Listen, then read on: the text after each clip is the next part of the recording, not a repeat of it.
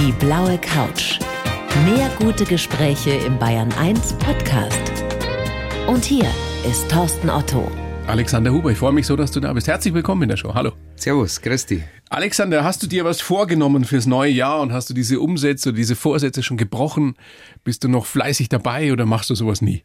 Naja, tatsächlich benutze ich auch den 1. Januar, dass ich im neuen Jahr etwas beginne und das ist jetzt bei mir die Trainingsvorbereitung fürs kommende Jahr.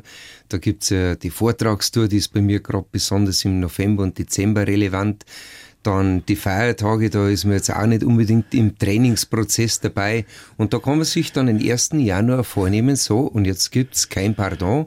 Jetzt muss ich halt meinen sauberen Rhythmus finden und das hat einerseits tatsächlich mit dem physischen Training zu tun und das zweite, naja gut, das ist bei mir schon genauso, ein bisschen zu viel Gewicht ist dann schon mal dabei nach dem Feiertag. Nee, ich meine, du bist ja auch nicht mehr schauen wir halt 29. mal ein drauf. Ja, ich habe mir ja also fix vorgenommen, wieder mehr Sport zu machen. Habe das natürlich gleich die ersten zwei Wochen ein bisschen übertrieben. Hab dermaßen Muskelkater überall. Wie ist denn das bei dir? Wie ist es bei einem Top-Athleten wie dir, der ja nun auch schon über 50 ist? Wird's immer härter, dass du so fit bist für diese extremen Geschichten, die du ja immer noch treibst? Naja, ich kann gar nicht einmal sagen, dass es immer härter wird, sondern es ist ganz einfach so, es ist nicht mehr möglich, so fit zu sein. Also ich kann tun und lassen, was ich will. Es wird definitiv bergab gehen mit meiner Kraft und deswegen ist es für mich schon so, dass ich die Ziele, die ich irgendwann im Kopf habe, die mir irgendwann so weit zurechtgelegt habe, dass ich die mal machen will, die sollte ich eher morgen machen und nicht übermorgen, weil Also die Zeit, ja. die läuft davon und man merkt es halt schon massiv. Die Kraft wie mit 30 oder 25 hat man das 50-Jährige nicht. Also was kannst du zum Beispiel jetzt nicht mehr, was du als 30-Jähriger noch konntest? Oder auch vielleicht noch vor zehn Jahren? Ich kann zum Beispiel als ganz simples Beispiel erwähnen, einarmige Klimmzüge. Das ist durchaus etwas, was Kletterer sehr gut können. Da habe ich zu meinen Spitzenzeiten aber ohne Probleme rechts und links jeweils zehn einarmige mit den Armen zusammengebracht. Und mittlerweile schaue ich, wenn ich gut fit bin, dass ich auf meinen starken Arm, meinen rechten Arm einen einarmigen zusammenbringe. Und da sieht man mal, diese Abnahme von der maximalen Kraft ist unglaublich. Frustriert dich das? Na, es frustriert mich nicht, weil es ist ein Prozess, der kommt langsam und der ist nicht von heute auf morgen da, sondern man hat es jedes Jahr zu akzeptieren, dass ein bisschen was nachlässt. Und ich sage mal, in der Hinsicht ist es sogar gar nicht schlecht, das Leben als Sportler oder als Kletterer, dass man sich sehr frühzeitig mit dem Altern auseinandersetzen muss. Weil dieser Prozess, der beginnt wirklich schon mit 30 Jahren. Wenn du jetzt einen siehst von diesen jungen Top-Kletterern mit 25, mit Ende 20, also wenn man auf dem Höhepunkt seiner Maximalkraft ist, bist du da ein bisschen wehmütig? Ich bin nicht wehmütig, weil ich habe ehrlich gesagt eine wahnsinnig schöne Zeit gehabt als Kletterer. Das muss man so verstehen, dass Klettern als Sport richtiggehend jung ist. Als draußen sein, als Abenteuer ist Klettern natürlich mit der großen Historie da, aber dass es als Sport begriffen wird, das ist wirklich eine sehr junge Sache. Und da waren wir bei den Pionieren dabei. Da gibt's große deutsche Kletterpioniere, Wolfgang Güllich, Kurt Albert, die diesen Sport als solches dann auch formuliert Da haben. gehörst du ja auch dazu. Und da bin ich ganz kurz, wirklich nachdem Wolfgang und Kurt begonnen haben, dazugestoßen als junger, als jugendlicher Kletterer. Wir haben da Freiheiten in unserem Sport gehabt. Wir haben ein freies Feld gehabt, das quasi noch völlig unbestellt war. Und da gab es für uns ganz viel zu entdecken. Und so gesehen bin ich jetzt nicht neidisch. Die 25-Jährigen, die haben die Kraft, die ich heute nicht mehr habe. Aber ich habe damals einfach wahnsinnig gute Zeit gehabt und die würde ich nicht missen in meiner Erinnerung. Olympische Sportklettern, Premiere in Tokio 2020 dieses Jahr. Wärst du dabei, wenn du noch mal so jung wärst? Es ist sehr schwer für mich zu beurteilen, weil ich in einer anderen Zeit groß geworden bin. Und ich bin da so weit weg von diesem Wettkampfklettern, dass ich überhaupt keinen Bezug dazu habe. Aber ich sehe klar, das ist heute Das ist eine ganz Wahnsinn, andere Sache. machen, oder? Ja, es ist einfach Leistungssport auf höchstem Niveau. Und da sieht man auch schon mal den Zugang von der heutigen Kletterergeneration. Das kommt ja nicht mehr über die Berg, sondern das kommt über die Kletterhalle. Deswegen haben die zum Plastik, also zu den Kunstwänden, einen ganz anderen Bezug. Das ist einfach ein zentraler Baustein in ihrem Kletterleben und das ist ganz klar, wenn jetzt wahrscheinlich als junger Kletterer in dieser Generation groß geworden war, dann möchte ich auch nichts anderes als wir bei den Olympischen Spielen dabei zu Also du sein. schaust jetzt nicht herab auf die und sagst, das ist gar kein richtiger Sport oder das hat mit Bergsteigen sowieso nichts zu tun und, und mit diesem Gefühl am Berg und mit der Leidenschaft. Nein, nein, ganz im Gegenteil. Ich weiß, das ist, ist richtig harter Leistungssport und die haben da wirklich natürlich unglaubliche Leistungsbereitschaft da abzuliefern. Wenn wir jetzt sagen will, mit Bergsteigen hat das nichts zu tun, dann mag das vordergründig schon stimmen. Es gibt auch Athleten, also Sportkletterer, Wettkampfkletterer, die bekommen nie einen Bezug zu den Bergen, aber merkt es dann schon, dass ganz viele Kletterer, die mal in die Wettkämpfe unterwegs waren, nach ihrer aktiven Wettkampfzeit dann den Weg raus an die Felsen finden, in die Berge und dann sieht man schon, dass das Ganze halt doch sehr, sehr wesensverwandt ist. Der Thomas, dein Bruder und du, ihr wollt äh, jetzt im Frühjahr, glaube ich, ein Projekt zu Ende bringen, das ihr schon mal angefangen habt. Ihr wollt ohne Sturz ins Seil eine der schwierigsten Routen in den Alpen klettern, Karma. Ja, Karma. Eine Steinplatte. Warum ist euch das so wichtig, jetzt mit, mit über 50 nochmal das zu Ende zu bringen? Naja, ganz einfach, weil das jetzt tatsächlich schon ein sehr langwierendes Projekt ist. Wir haben das 2011 begonnen und wollten das gleich finalisieren. Und wir waren auch relativ knapp dran, aber irgendwie hat es einfach nicht funktioniert. Sind einfach ein paar Mal unglücklich gestürzt. Man braucht am Ende vielleicht auch das Glück dazu, das haben wir nicht gehabt. Und dann sind einige Expeditionen dazwischen gekommen und da war quasi nie mehr von uns beiden als Seilschaft die Form da, dass wir es durchsteigen können. Und jetzt ist eben der Fokus klar gelegt worden. Letztes Jahr die Absprache zwischen mir und Thomas. Dieses Jahr keine Expedition, volles Konzentrieren auf das harte Felsklettern und das braucht Disziplin, das braucht Vorbereitung und natürlich auch die Freizeit. Und jetzt hoffen wir halt, dass wir jetzt mit dem seligen Alter von 50 und 52 Jahren da vielleicht zum Erfolg kommen. Mal schauen, ob es noch hier hat. Was ist denn eigentlich der Unterschied von einer Seilschaft, die aus Brüdern, also aus Blutsbrüdern im engsten Sinne besteht, zu einer normalen Seilschaft unter Freunden? Oder gibt es keinen? Es gibt tatsächlich einen großen Unterschied und das ist das, dass wir einfach schon seit Jahrzehnten gemeinsam eine Seilschaft bilden. Erstens war der Thomas nach meinem Vater der erste Seilpartner. er ist zwei Jahre älter als du? Genau, der ist zwei Jahre älter und er war quasi für mich so etwas wie ein gleichwertiger Partner. Der Vater war ja ganz klar für uns, sagen wir mal sowas, der Mentor, der Bergführer, der uns das alles vermittelt hat. Aber da sind wir das erste Mal mit 14 und 16 als Seilschaft gemeinsam losgezogen. Und die erste Erstbegehung damals, gell? Oder, das oder 15 war, und 17 war das das war dann, ja. zwei Jahre später dann die erste Erstbegehung und zwei Jahre davor die ersten alpinen Touren, die wir zusammen als Seilschaft im Wilden Kaiser unternommen haben. Und das war halt schon für uns. Im Wilden Kaiser? Ja, im Wilden Kaiser. Da hat uns die Mama am Ende der Ferien in die Gaudiamus-Hütte reingefahren und da haben wir uns einfach eine Woche lang Zeit nehmen dürfen, in Wilden Kaiser klassische Routen zu klettern. Jeden Abend haben wir dann von der Gaudi-Hütten, haben wir immer gesagt, zu Hause angerufen, dass es passt und was Oh wir nächsten Gott, Tag hey. vorhaben. Und der Vater arme hat immer, Mama. die arme Mama. Oder der Vater. Ja. Na gut, ich meine, sie sind ja selber Kletterer, sie wissen ja, um was es geht und sie haben uns ja das Ganze auch beigebracht. Der Papa Letzt- klettert bis heute, gell? ja, und der ist mit 80 Jahren auch immer noch aktiv, genau. Vater hat halt immer einem Wirt von der Gaudiamus-Hütten gesagt, schau, was die Buben machen, damit sie keinen Schmarrn machen. Und äh, soweit war es natürlich eine unheimlich bereichernde Reise für uns. Und das war tatsächlich auch die Begründung der Seilschaft der Huberburm. Und so haben wir doch diese Seilschaft schon seit 36 Jahren. Seid ihr euch heute näher als, als junge Männer? Ich meine, da war vielleicht auch die Konkurrenz noch größer. Das kann ich jetzt so nicht sagen, weil das einfach einen steten Wechsel unterworfen ist. Es gibt Zeiten, da haben wir dann sehr intensiv miteinander zu tun. Das ist genauso wie jetzt, wenn wir im Frühjahr dann gemeinsam die Route Karma angehen, damit wir die endlich mal sturzfrei durchsteigen.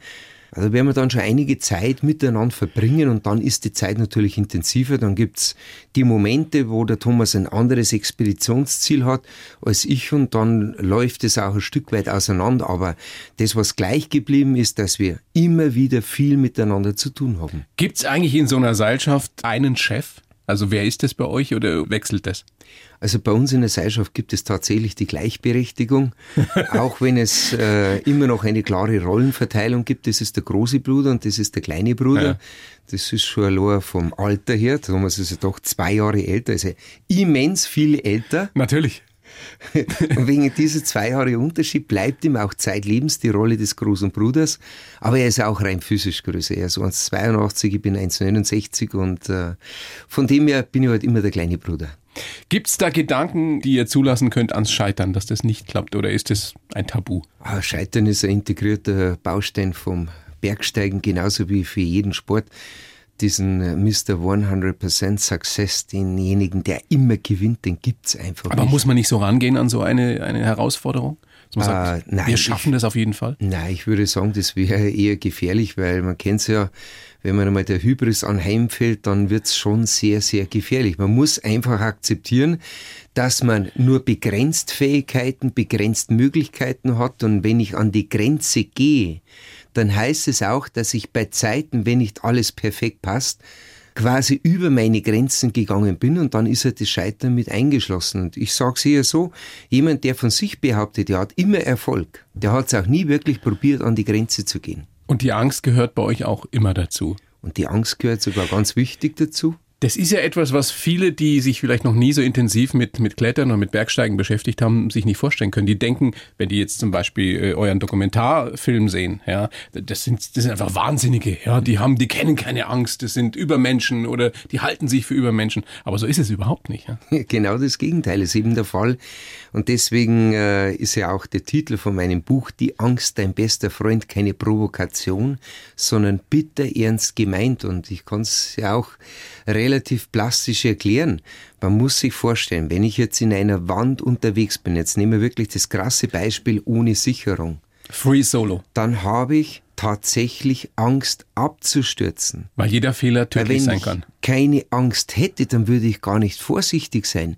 Und dann würde es tatsächlich passieren, wenn man einfach so locker dahin klettert, dass mit einem Mal die Balance verloren wird oder ein kleiner Stein bricht, weil man nicht sorgfältig den Face kontrolliert und dann würde man natürlich sofort dabei umkommen. Aber die Angst darf nicht zur Panik werden. Das wäre dann dein größter Feind wahrscheinlich, oder? Die Panik, das ist mein größter Feind und das ist letztendlich auch das, was ich unbedingt vermeiden muss. Deswegen muss ich auch, wenn ich zum Beispiel, bevor ich in so eine Wand einsteige, wissen, dass ich die Kompetenz habe, diese Schwierigkeiten der Wand richtig einzuschätzen. Und wenn ich die Kompetenz habe, das richtig einzuschätzen, dann bekomme ich auch eine vernünftige Handlungsempfehlung in meinem Bauch drin, in meinen siebten Sinn, der mir eben sagt, ich lasse es besser sein oder ich steige ein. Und wenn ich einsteige, dann brauche ich halt dieses Selbstvertrauen. Und das gehört eben auch zur Kompetenz, dass ich weiß, habe ich das Selbstvertrauen, dass ich dann, wenn ich in der Wand unterwegs bin und ich weiß, ich habe die Schwierigkeiten im Griff, ich auch die Angst so weit kontrollieren kann, dass sie keine Panik auslöst. Also hast du das noch nie erlebt? Also einen Moment der Panik am Berg? Panik am Berg, das gibt es schon, aber nicht, wenn ich frisol unterwegs bin. Es kommt einfach dann von der Situation ab. Panik würde ich jetzt eben auch vielleicht sagen, wäre übertrieben, aber auch große Nervosität. Das ist immer dann, wenn man mit Faktoren zu tun hat, die man schwer beeinflussen kann. Also eine Situation am Berg, Gewitter naht. Und das ist natürlich eine Situation, die Bedrohung in sich trägt. Und dann heißt es wirklich Feldräumen und dann ist man schon nervös. Und das ist auch gut so, weil das den ganzen Körper, den ganzen Geist in Alarmbereitschaft versetzt. Und das braucht man in diesem Moment, damit man dann wirklich auch richtige Handlungsstrategien anwendet, damit man Gas gibt, damit man rauskommt. Also jetzt im Frühjahr erscheint ja eine neue Ausgabe von Die Angst, dein bester Freund.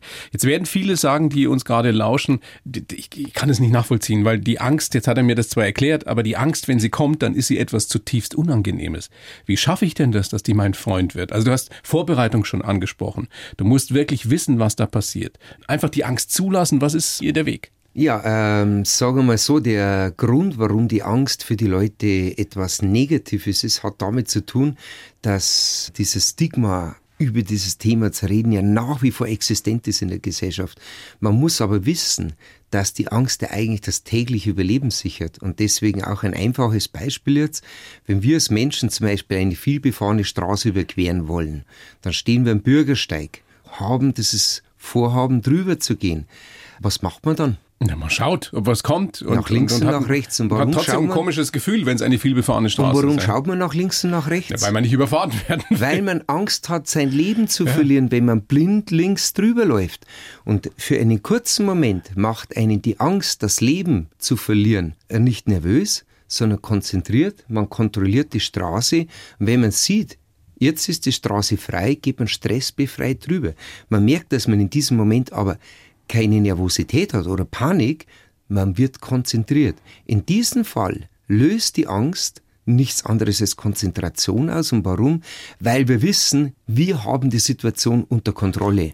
Wir haben das Können, die Kompetenz, die Lage richtig einzuschätzen. Das heißt, wann ist die Straße frei? Und wenn sie frei ist, können wir befreit drüber gehen. Also ist diese konkrete Angst oder diese Furcht etwas Gutes, weil sie dazu führt, dass wir konzentrierter sind? Ganz jetzt, klar. Jetzt ich hat er, auch noch ganz kurz Ja. ein Beispiel. Es gibt ja Menschen, die tatsächlich beim Überqueren der Straße angstbefreit sind. Wer sind die? Kinder, Ja, kleine Kinder. weil denen die Kompetenz fehlt, die Gefahren im Straßenverkehr zu erkennen.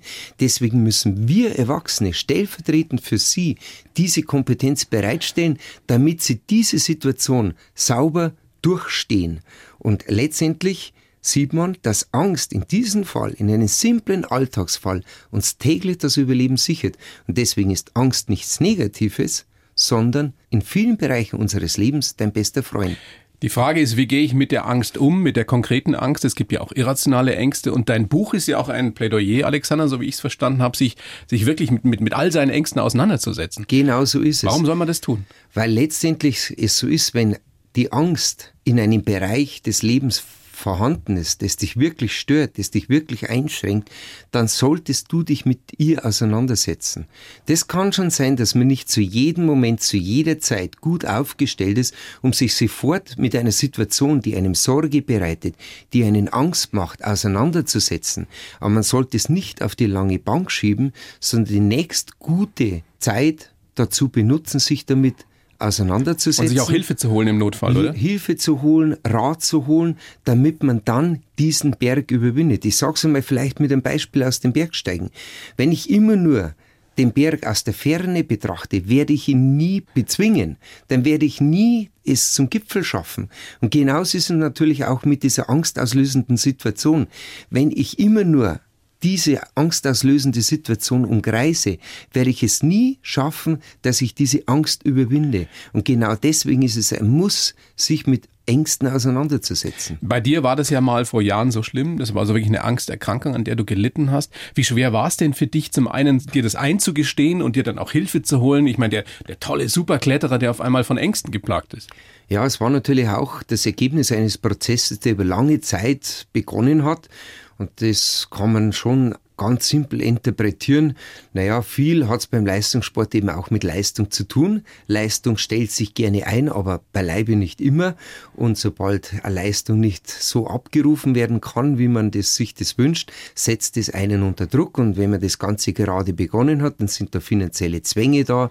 Dann gibt es Kritik, dann und wirklich vor allem ungerechtfertigte Kritik, die mir sich dann viel zu sehr zu Herzen nimmt und eben andere stressauslösende Faktoren. Druck, Druck, Druck. Genau Wie so Oli ist Kahn sagen würde. Und ich habe halt letztendlich dann einfach für lange Zeit all diese Faktoren ignoriert, bin die eigentlichen Probleme nie angegangen und habe einfach immer ganz forsch in das nächste Projekt gesetzt und natürlich dann immer gehofft, irgendwann stellt sich dieser Erfolg dann schon wieder ein und der stellt sich dann auch mal wieder ein. Alles wird wieder vergessen, alles wird ignoriert, nur tief im Inneren schlummert diese Unruhe in dieser Seele drin und das habe ich halt dann in einem Moment ganz schmerzlich merken müssen, dass ich all diese Baustellen zwar bedeckt hatte, aber nicht wirklich bearbeitet hatte und die haben mich dann mit einem Mal eingeholt. Wie hat sich das bei dir geäußert, ganz konkret? Naja, ganz einfach, dass ich finanziellen Druck hatte, dann letztendlich nicht genau wusste, wie es dann weitergeht. Man muss ja auch die nächsten Expeditionen finanzieren. Dann kommt der Stress dazu, dass ich gerade eine Verletzung hatte. Dann eben Kritik von anderen. Und am liebsten hat man dann eigentlich mit keinem mehr zu tun. Das Training wurde abgebrochen, weil ich ja nicht mehr trainieren konnte mit meinem verletzten Finger. Dann trifft man seine Freunde nicht mehr so automatisch. Und mit einem Mal beginnt man sich zurückzuziehen, weil man tatsächlich Angst hat, wenn ich jetzt rausgehe, zum Beispiel zum Training mit meinen Leuten, dann könnte die dumme Frage im Raum stehen, was ist denn eigentlich mit dir los? Warum sieht man die nicht mehr?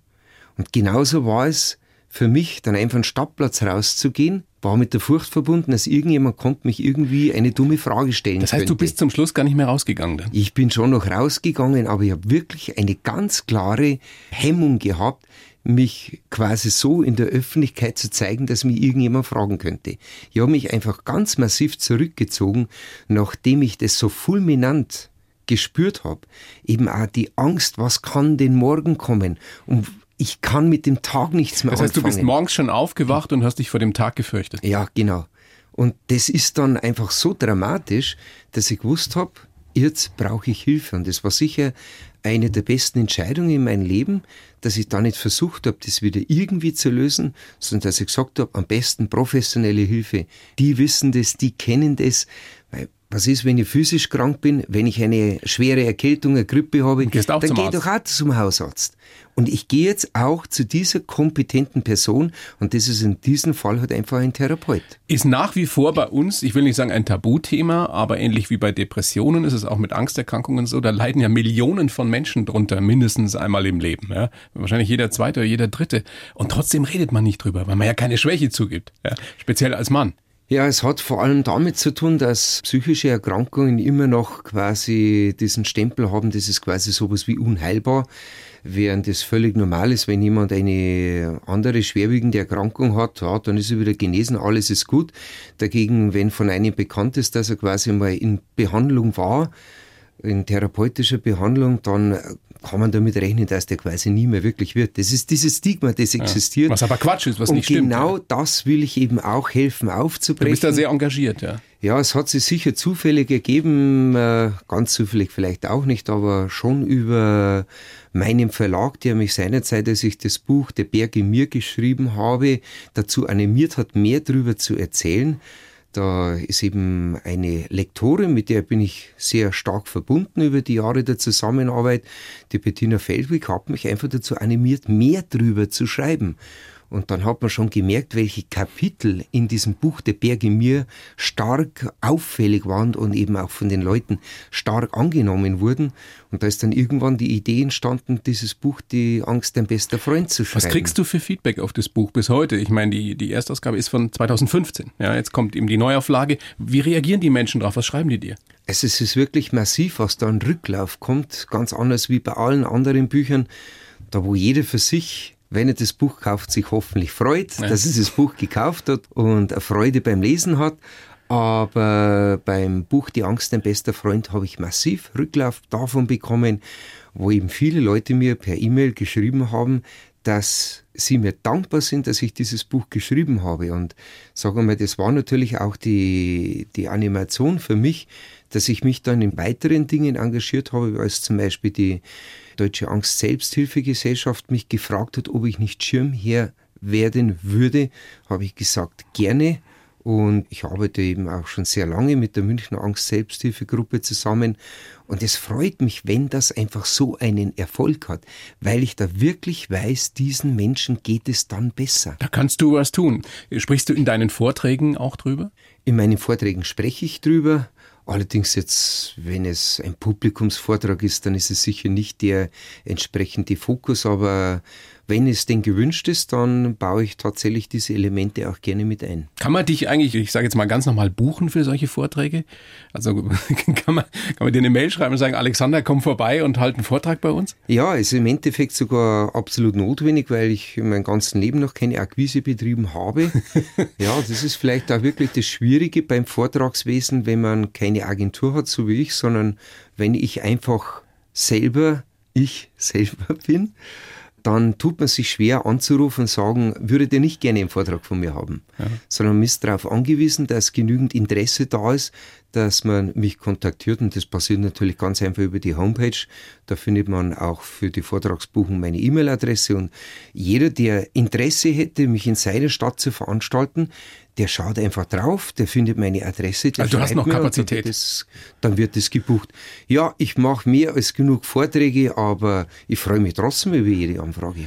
Alexander, großes Vergnügen, dass du da bist. Jetzt würde ich dich mit dem Lebenslauf konfrontieren, den ich für dich versucht habe. Ich gebe ihn dir. Und den soll jetzt den, selber den vorlesen. Lies du bitte vor und sagst mir dann danach, was du davon hältst, ob das so passt. Bitte. Okay.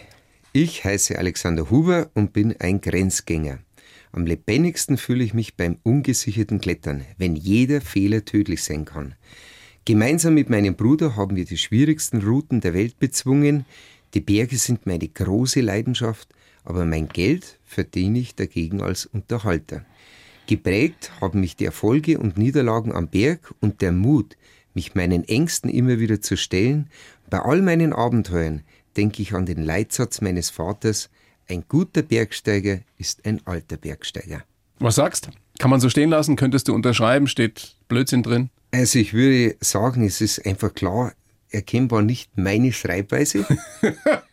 das ist meine. ja, genau ja. so ist es. Und ich finde es auch immer schön, wenn man sofort diese ja. stilistischen Unterschiede sieht. Aber es ist ganz klar das, was ich unterscheiden könnte gut. vom Inhalt. Gut, gut.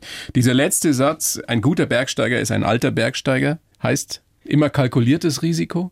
Es ist natürlich sehr schwierig, wenn man sich in so einem Umfeld wie dem extremen Bergsteigen im High-End-Bereich bewegt, zu garantieren, dass man das Ganze auch überleben wird. Und das ist tatsächlich auch eines der großen Probleme, die das Bergsteigen in sich trägt, dieses doch sehr schwer zu kalkulierende Risiko, weil es einfach immer da ist, omnipräsent ist und wir so viele Stunden in den Bergen verbringen, dass man das nie hundertprozentig ausschließen kann. Aber man muss alles, alles in der Welt in Bewegung setzen, dass man das eben sicher macht, dass man sich stets bewusst ist, in welchem Umfeld man sich bewegt.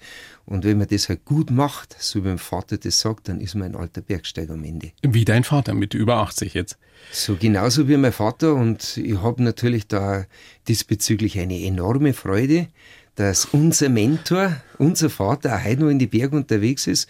Und wenn ich so Bergsteigerreisen zusammen mit meinem Vater heute noch unternehmen darf, ah, das macht ja ab und, und zu, kann, dann ist das das Beste. Ja, wir waren letztes Jahr, das war Einladung vom Tourismusministerium in Jordanien, weil die nachhaltigeren Tourismus fördern wollen. Und die haben halt gesehen, dass die Bergsteiger, die ins Land kommen, nicht wie die Normaltouristen einen Viertagestrip in Jordanien unternehmen, sondern meistens zwei, im Schnitt drei und oft bis vier Wochen im Land verbringen und das natürlich dem Tourismus an sich, den, der ländlichen Bevölkerung in Jordanien wesentlich mehr bringt, als dieser Schnelltourismus, der vor allem in den mhm. Fünf-Sterne-Hotels abläuft.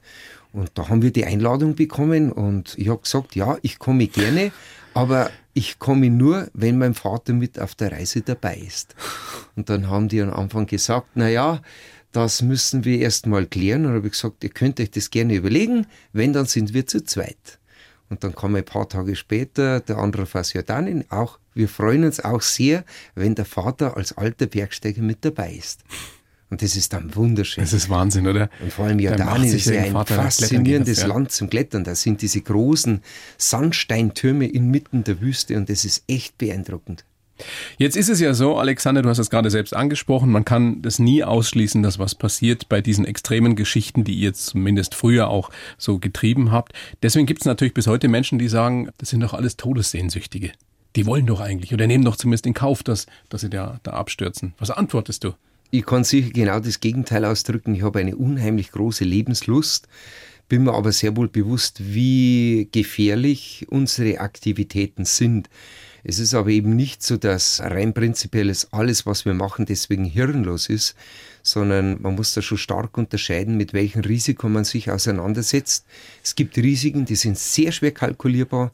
Es gibt Risiken, die sind gar nicht kalkulierbar. Ist denn Free Solo überhaupt kalkulierbar? Das ist eine der Sachen, die gut kalkulierbar sind. Wenn du da Weil irgendwo wenn, hängst, diese Bilder, die man da kennt aus den Filmen, aus von den Fotos, mit einem Arm irgendwo ungesichert, mhm. da denke ich mir, was will er denn da noch kalkulieren, wenn jetzt irgendein kleiner Stein rausbricht? Oder? Ja, wenn du diese Bilder siehst, dann macht dich das nervös, oder? Ja.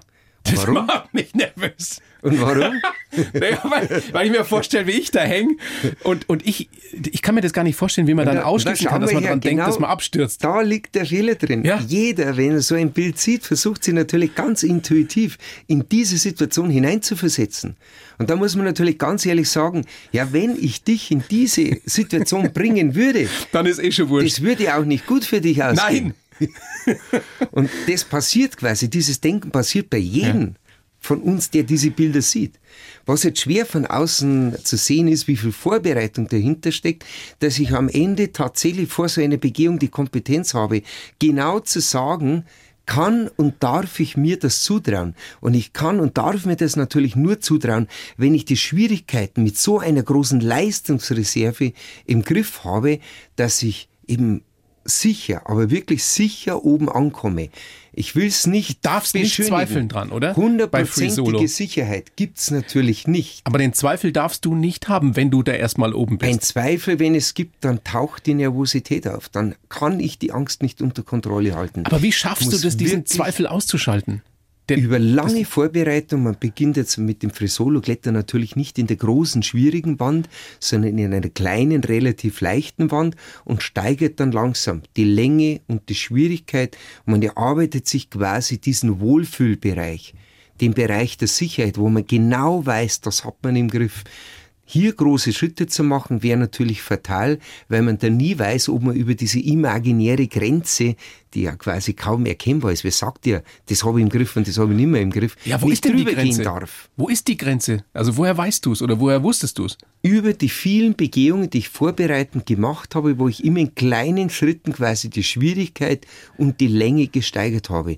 Deswegen habe ich gewusst, in diesem Bereich bin ich sicher unterwegs. Und sicher heißt eben auch mit der entsprechenden Selbstsicherheit, mit dem entsprechenden Selbstvertrauen, Vertrauen in mich selbst, dass ich es kann. Kann man dieses Selbstbewusstsein, dieses absolute Selbstbewusstsein, das dich ja am Berg ausgezeichnet hat oder bis heute auszeichnet, kann man das aufs, ich sage jetzt mal, aufs richtige Leben übertragen? Also kennst du auch im richtigen Leben keine Selbstzweifel? Genau die hatte ich ja natürlich zu Zeiten meiner Krise und das war eben auch einer der interessanten Ansätze von meinem Therapeuten, der Lehmann Michi, der hat mir einfach gesagt, du musst es einfach annehmen jetzt wie ein echtes Projekt beim Bergsteigen. Du weißt, dass du es beim Bergsteigen kannst und das kannst du natürlich auch im normalen Leben. Du hast die Kraft, wenn du dich aber damit auseinandersetzt. Nur dann. Und deswegen hat er mich quasi mit Dingen konfrontiert, die für mich wichtig sind. Er hat mich auch quasi dazu aufgefordert, meinen Lebensrhythmus wieder aufzunehmen nach einem Plan und er wollte dann natürlich abfragen, verfolge ich auch meinen Plan. Das heißt, es ist natürlich keine Sache, die dann mit einem Gespräch geheilt ist, sondern das ist ein Prozess. Und da muss ich aber sagen, klar, du musst die Kraft dafür selbst aufbringen, aber dieser Anstoßen, dieser Antreibende, das kann natürlich schon ganz idealerweise ein echter Profi sein, ein Therapeut, der genau weiß, wie wir Menschen einfach funktionieren. Und das ist ja doch das Faszinierende. Wir sind zwar Individuen, ganz klar, aber wir Menschen haben doch sehr eng gestrickte Verhaltensmustern und deswegen kann dir der Therapeut einfach helfen, weil er schon so vielen Menschen geholfen hat und weiß, wie es geht. Es ist so faszinierend, Alexander, wenn man weiß, wo du herkommst, dass du irgendwann mal ein, ein schüchterner, ängstlicher kleiner Junge warst ja, mhm. der da im, im, im Chiemgau aufgewachsen ist. Und die Angst, deine konkrete Angst war damals, das weiß man glaube ich nur, wenn man auch schon äh, die Zeit miterlebt hat, vor der RAF. Du hattest Angst, als Kind entführt zu werden. Also die Wahrscheinlichkeit, dass das im Chiemgau passiert, war wahrscheinlich relativ gering, aber das hat dich umgetrieben. Ja, es ist einfach etwas, was der Kind überhaupt nicht einschätzen kann. Und das ist aber tatsächlich die erste konkrete Angst, die sich klar in mich hineingefressen hat. Die man auch nicht war, vergisst. Ja? Es war ja seinerzeit auch noch der zweite große angstmachende Faktor da. Das war quasi dieser kalte Krieg, der auch quasi in aller Munde war, aber der war wesentlich abstrakter, wesentlich konkreter waren dann wiederum die Bilder von der RAF, die man im Fernsehen gesehen hat. Oder ich weiß es eben auch noch bei uns in der Bäckerei am Eingang, wo quasi dieses Terroristenplakat, diese Fahndungsplakate, ja. Fahndungsplakate ausgehängt waren. Und das hat mir wirklich Angst gemacht. Und sicher auch, weil mein Vater ein Angestellter bei der Sparkasse war zu damaliger Zeit und gerade quasi diese ja einen gewissen Fokus waren. Das heißt, unser Vater, ohne uns Angst machen zu wollen, hat klar gesagt steigt bei keinem Fremden ins Auto.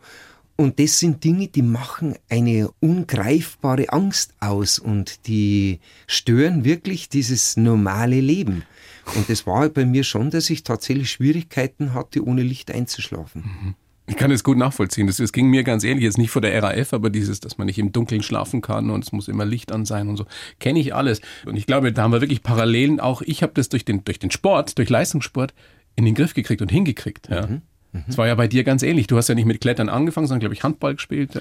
Ja, ich habe natürlich Sport gemacht, also immer schon begeisterter Sportler gewesen und war als erstes einmal, sagen wir, richtig aktiv beim Skirennsport war da auch ziemlich gut dabei, genauso wie bei der Handballmannschaft von Tustalreuth und das, das hat mir so richtig Spaß gemacht. Ja, mit meiner Körpergröße 1,69 geht ja gar nichts anderes wie Kreisläufer. Aber als Kreisläufer war ich so der richtige Wusel, der einfach eine Etage weiter unten ja. quasi immer erreichbar war und das war natürlich immer eine große Freude, wenn man dann eben gut eingespielt ist, da merkt man mal, was Mannschaftssport ist. Ich war als Kreisläufer ja nie der Vorbereitende, ich war vor allem der Vollstrecker und wenn man dann eine gut abgestimmte Mannschaft hat, mit einem entsprechenden Rückraum. Und wir haben große Spiele in unserer Mannschaft gehabt die Deckung steigt auf, der Ball tropft nach unten durch und ich bekomme den Ball und ich mache das Tor. Das hast du ja noch präsent, als wäre es gestern gewesen. Es wirklich, wie wenn es gestern gewesen wäre. Es war auch wirklich eine wunderschöne Erfahrung, in dieser Mannschaft zu spielen. Und ich muss ehrlich sagen, ich habe es dann schon mit einem großen weinenden Auge aufgegeben, als das Klettern und Bergsteigen immer wichtiger wurde und ich Samstag, Sonntag halt es vorgezogen habe, in die Berge zu fahren, wenns Wetter schön ist. Und mei, da muss man jetzt schon sagen, wenn man in einer Mannschaft Mannschaft spielt, muss man auch zuverlässig da sein. Absolut. Unvergessen oder offenbar für euch oder für dich ein unvergessliches Erlebnis, der erste 4000er damals in der Schweiz, den ihr mit dem Papa geklettert seid. Da warst du elf? Da war ich elf Jahre alt. Wow. ja, gut, äh, ich sage jetzt, äh, es ist jetzt auch keine physische Höchstleistung. Naja, aber mit elf. Es ist auch die Leistung eines Mentors, mhm. aber es war halt auch ganz klar die Triebfeder bei uns, diese unglaubliche Begeisterung für die Bergwelt.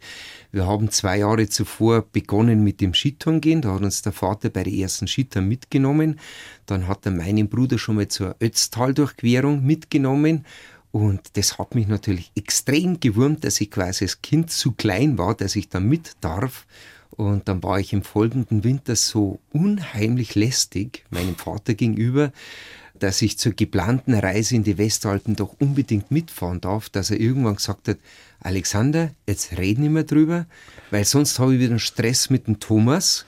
Sag nichts dazu, aber ich verspreche dir, du sitzt am Ende im Auto, wenn wir in die Schweiz fahren.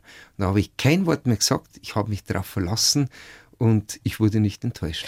Jetzt ist es ja so, in dem Alter mit elf hat man noch nicht, nicht wirklich Angst, dass da was passieren könnte. Wie hat denn der Vater das hingekriegt? Der musste ja nicht nur auf sich aufpassen, sondern auf euch beide und, und eine Wahnsinnsaufgabe eigentlich, oder? Wahnsinnsverantwortung. Also ich würde schon sagen, dass ich Angst gehabt habe. Das habe ich alleine schon gemerkt, dass mir alles andere wie sicher war, dass ich diesen Berg machen kann. Also ich hatte Angst davor zu versagen. Alleine schon diese Angst war präsent. Das andere, wenn du mit so einem Mentor unterwegs bist wie einem Vater, der die Sicherheit hat und die Sicherheit auch eben bereitstellt, stellvertretend für dich, dann machst du dir tatsächlich keine Sorgen über die mhm. Spalten mhm. in den Gletschern. Da begibst du dich in die Obhut, sagen wir, wie wenn man halt normalerweise einen erfahrenen Bergführer bucht, um dann eben sich der Sache selbst widmen zu können. Und das war für mich Herausforderung genug. Aber ich kann es eben sicher sagen, ich habe wirklich Angst gehabt zu versagen. Und das war für mich unglaublich, wenn man da unten an diesem Tag mit dem Steigen beginnt, der schaut so unerreichbar Wo war das genau? Das war im Wallis, das Alalinhorn von Sasfias. Und das ist halt doch ein 4027 Meter hoher Berg. Und als Elfjährige ist sowas halt einfach gigantisch. Wie war das dann wirklich oben auf dem Gipfel zu stehen? Es ist einfach ein Traum. Ich war wirklich fertig, war schon wirklich physisch fertig, weil wir jetzt halt auch nicht so groß die Vorakklimatisation hatten und da merkt man einfach die dünne Luft und dann geht es halt schon mal ein bisschen so an die Grenze. Aber klar, der Vater hat halt einfach entsprechend das Tempo reduziert, immer wieder Pausen gemacht, mich mit Proviant versorgt, mit heißem Tee, alles, was man jetzt so machen muss. Also er war da wirklich ein ganz fürsorglicher Bergführer, der mich halt so ganz sicher zum Berg geleitet hat. Und ich weiß nur, zum Schluss ist der Thomas dann mit anderen schon ein bisschen vorausgegangen. Und ich weiß nicht, wie der Thomas dann schon oben am Gipfel war und der Vater ist mit mir dann langsam den Gipfel gerade so die letzten Meter zum Gipfel rauf. Und da habe ich jetzt so diese unheimlich große Freude auch in die Augen von Thomas gesehen, dass ich jetzt mit dabei ah, bin. Ich krieg Gänsehaut. Warst du jemals in deinem Leben wieder so, so stolz? Ja, da war ich natürlich stolz und war auch wirklich stolz und habe mich auch gefreut, dass beim Thomas diese Freude da war, weil es war gerade dann, als es ums Losfahren ging zu Hause in die Schweiz, doch eine, eine starke Diskussion, warum ich da mitfahre.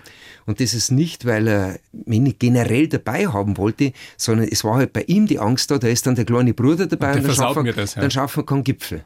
Und Ma dann war es aber so, dass er sich so unheimlich heimlich gefreut hat, dass auch ich mit dabei bin.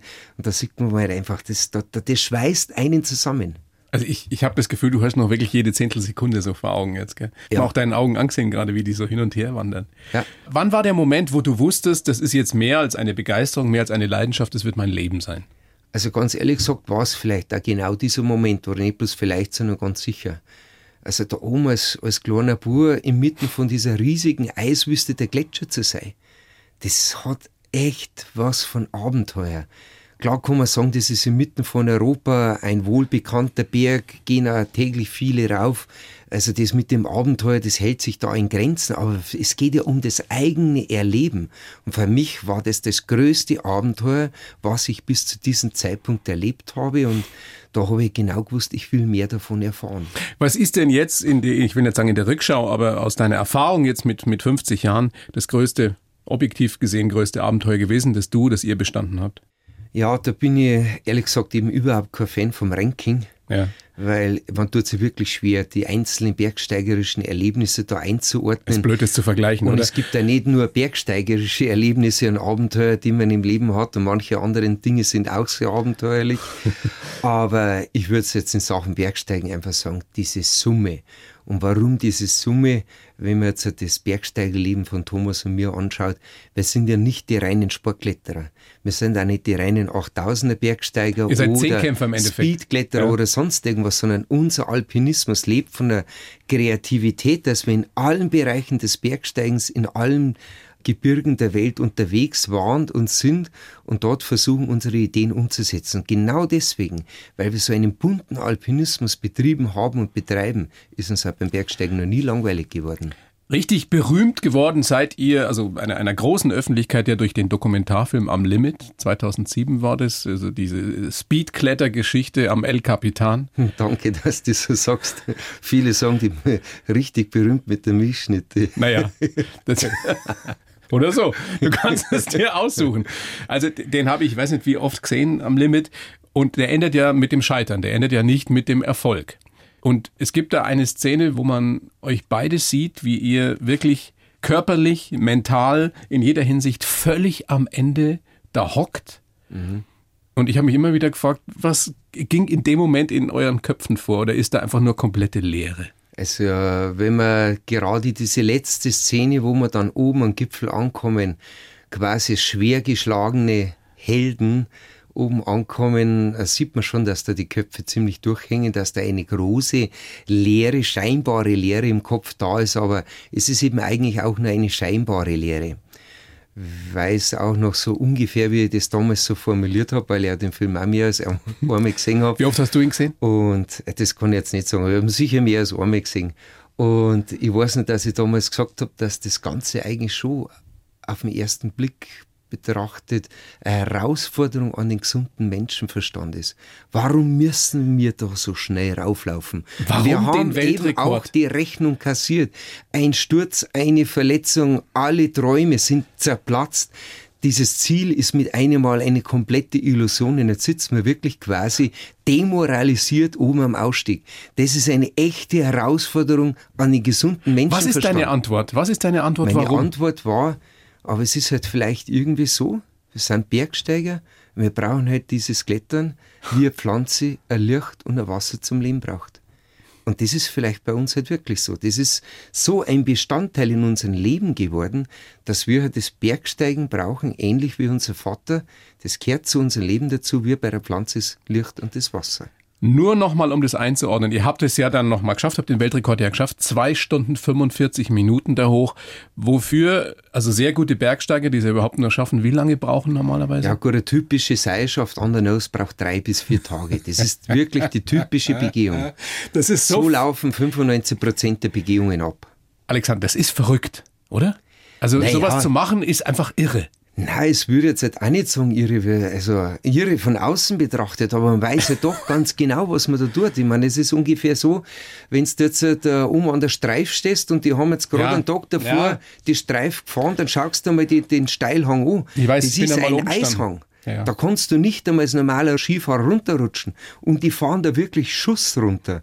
Und da sagt man auch, das ist irre, das ist verrückt. Aber klar ist es nicht verrückt, wenn ich die entsprechende Vorbereitung habe, wenn ich ein entsprechend fähiger Skifahrer bin, dann kann und darf ich mir eben auch diese Streif zutrauen.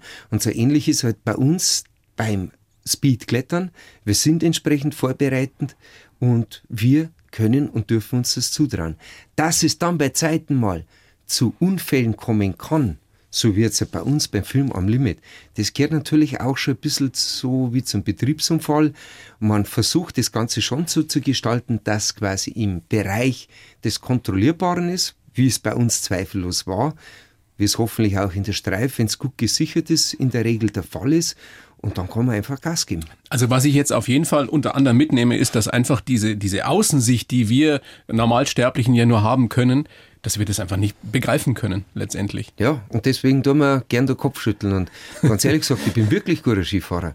Aber wenn die voll vereiste Streif da ist und ich den Steilhang schaue, dann schüttel ich Hast du es mal Kopf. versucht? Nein. Nein, also jetzt. Reizt es dich? Äh, nein, kannst du ja gar nicht fahren. Du kannst ja nicht die Wettkampfstrecke fahren. Die ist ja, also, also. Aber würdest du es tun, wenn du es könntest? nein, man darf das auch nicht tun. Das wäre, selbst als Versierter, als guter Fahrer, selbst wenn ich heute noch irgendwie, sagen wir mal, laienhaft Rennsport betreiben würde, dann darf ich den Steilhang nicht Schuss da runterholzen. Und das ist der große Unterschied Das- zu dir, wenn du irgendwo Free Solo hängst, weil du weißt, da bist du top vorbereitet, das kannst du kalkulieren, das kriegst du hin, das, das kannst du.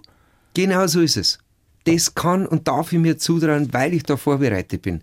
Und ich sage mal, wenn ich zur besten Zeit das Talent gehabt hätte, Abfahrer zu werden, dann wäre ich irgendwann auch die Streif runtergekratzt. Aber dann wäre ich halt auch entsprechend vorbereitet gewesen. Jedem anderen darf man das gar nicht erlauben, weil da bringt man sich wirklich potenziell um.